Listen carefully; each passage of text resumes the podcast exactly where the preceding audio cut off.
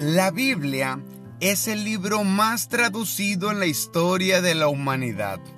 De las 773.746 palabras que contiene este libro sagrado, resulta que aleluya es una palabra hebrea que significa alabemos a Dios.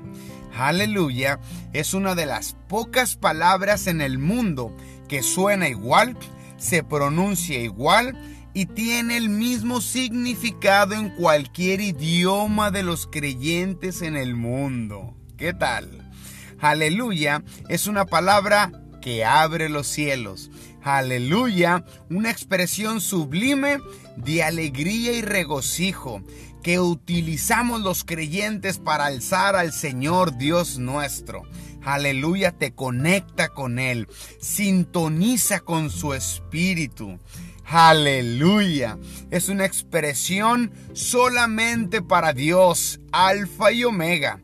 Es una manera tan especial en que solamente tú y yo te diriges a esa persona tan cercana a ti, pero al mismo tiempo tan omnipotente para ti.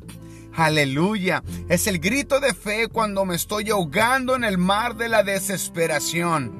Aleluya. Es mi expresión cuando logré cerrar un contrato a mi favor.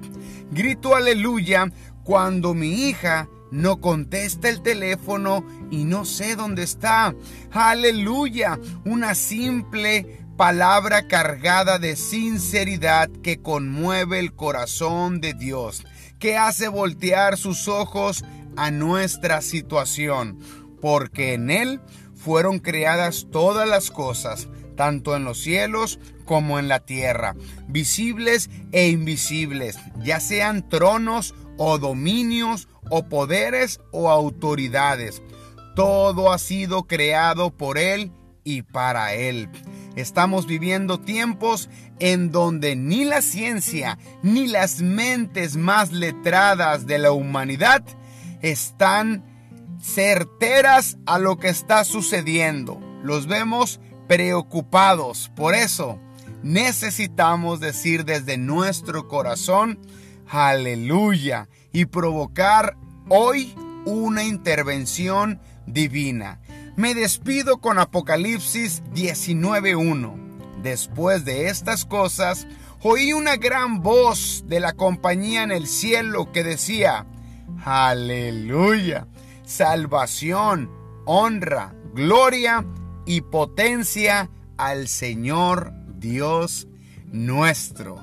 Yo soy Tato Valderrama y es un privilegio dejarte esta vitamina que te nutre espiritualmente. Postdata. Si te quedaste con la duda de cuál es el segundo libro más traducido en la historia de la humanidad, es Pinocho.